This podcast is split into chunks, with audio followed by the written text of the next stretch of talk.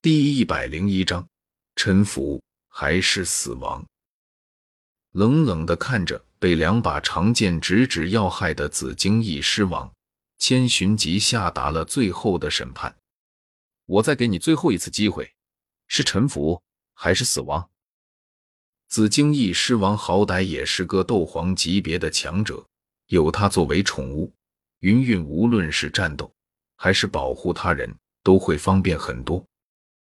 除此之外，他的后代小紫荆翼狮王也能和小医仙进行契约，和小医仙的那只飞行坐骑一起守护他。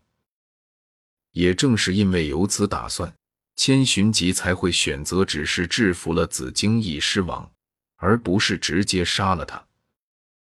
当然了，如果紫荆翼狮王再次拒绝他的好意，拒绝归顺于他们，那他自然也是不会再心慈手软了。我还有其他的选择吗？看了一眼面无表情的千寻疾，苦笑了一声。紫荆以狮王低下了自己高贵的头颅。如果有选择的话，他也不希望成为他人的宠物，失去自己的自由。但他现在毕竟不是一个兽，他还有自己的后代，哪怕是不为自己，只为了自己的孩子着想，他也不能死。毕竟。鬼知道千寻疾和云韵两人会不会因为他的不识好歹、再三拒绝而迁怒于他的孩子。而且，就算千寻疾等人大度的放过了他的孩子，但是这并不代表着他的孩子就安全了。要知道，作为一代魔兽王者的后代，他的孩子势必会被其他魔兽或者是其他人类觊觎的，甚至。说不得，下毒手的还会有他原来的那群属下。明智的选择。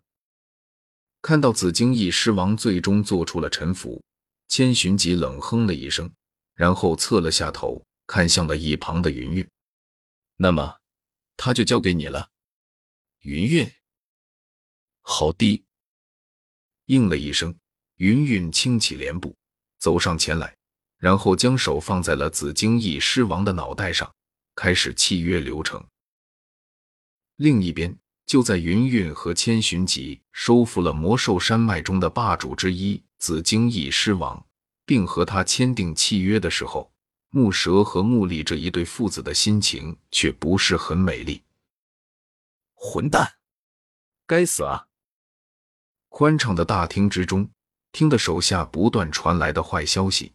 木蛇气得都快要炸掉了，暴怒的他一掌将手中的茶杯捏得粉碎，然后对着下方的属下们怒声咆哮了起来。望着陷入暴怒中的木蛇，大厅内的狼头高层皆是一片寂静，谁也不敢在这时候去除他的眉头，因为这一次他们狼头佣兵团吃的亏太大了，大到。哪怕他们几个是高层，但是一旦站出去的话，也会被愤怒的木蛇给打死泄愤的程度。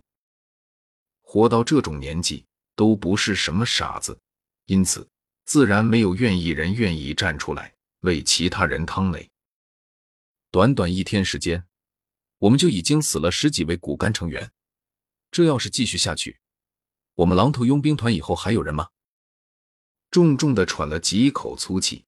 木蛇满脸都是阴冷和愤怒，他是无论如何都不会想到，自己那堂堂青山镇三大佣兵团之一的狼头佣兵团，竟然会在短短几天之内遭受到如此损失。不仅前往魔兽山脉中追捕某个萧姓男子的团员们差不多全军覆没，就连佣兵团里的骨干成员们也开始有了伤亡，甚至。这伤亡人数竟然已经有了两位数。一般普通成员死了也就死了，大不了再招就是了。青山镇别的不多，就佣兵多，想要进他们狼头佣兵团的佣兵在青山镇里多了去了。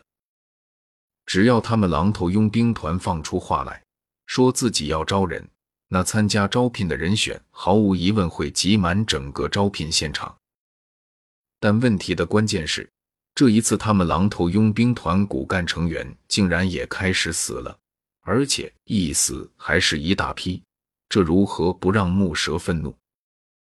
要知道，骨干成员可不好培养，那不仅是需要大量的资源，更是需要花费大量的时间来培养属下的忠心。可是这一次，却一下子死掉了十几位的骨干成员。换言之，这些年来，他在这些人身上投入的资源和时间，全部都白费了。这样的损失，哪怕是冷血如木蛇，一时之间也有些承受不了。注意到他的愤怒，众人顿时面面相觑，都是哑口无言。毕竟这种场合，他们实在是不知道自己该说什么才好了。而且说实话，这样的结果。就连他们也没有想到，本来他们之前还有些鄙夷木蛇、木力父子为了一个小小的斗者如此大动干戈，但是现在看来，目光短浅的却是他们。望着沉默的大厅，木力干咳了一声，只得硬着头皮站了出来。毕竟萧天这个大敌本来就是他惹出来的，而且。眼下也只有他站出来，才不会被暴怒的木蛇迁怒了。毕竟他是对方的儿子，是未来的狼头佣兵团继承人。下手之人已经确定是那个萧天无疑了。听到自己儿子的话，木蛇冷冷的看了他一眼，然后手掌重重的拍在桌面之上，满脸怒容的喝道。你不是说他实力顶多与你持平吗？那为什么派出去的三名七星斗者，却都死在了那家伙的手中？不久前，那个家伙就算拿出隐藏的实力，也的确只是和我不相上下。要不然，在山洞之中，他也不会被我带的人逼成那副狼狈不堪的模样。苦笑了一声，木力一脸的无奈。他能怎么办啊？他也不想这样啊，可谁能想到，短短几天的时间，萧天那个家伙竟然能够蜕变到如此程度，竟然可以猎杀七星斗者了，而且还是接连猎杀了三名。要知道，这种事情就连他这个六星斗者都做不到啊！听到这话，木蛇咬了咬牙，可现在他所展现的实力，绝对不下七星斗者。说不定还是八星，否则他派出来的那三名七星斗者也不可能死得如此之快。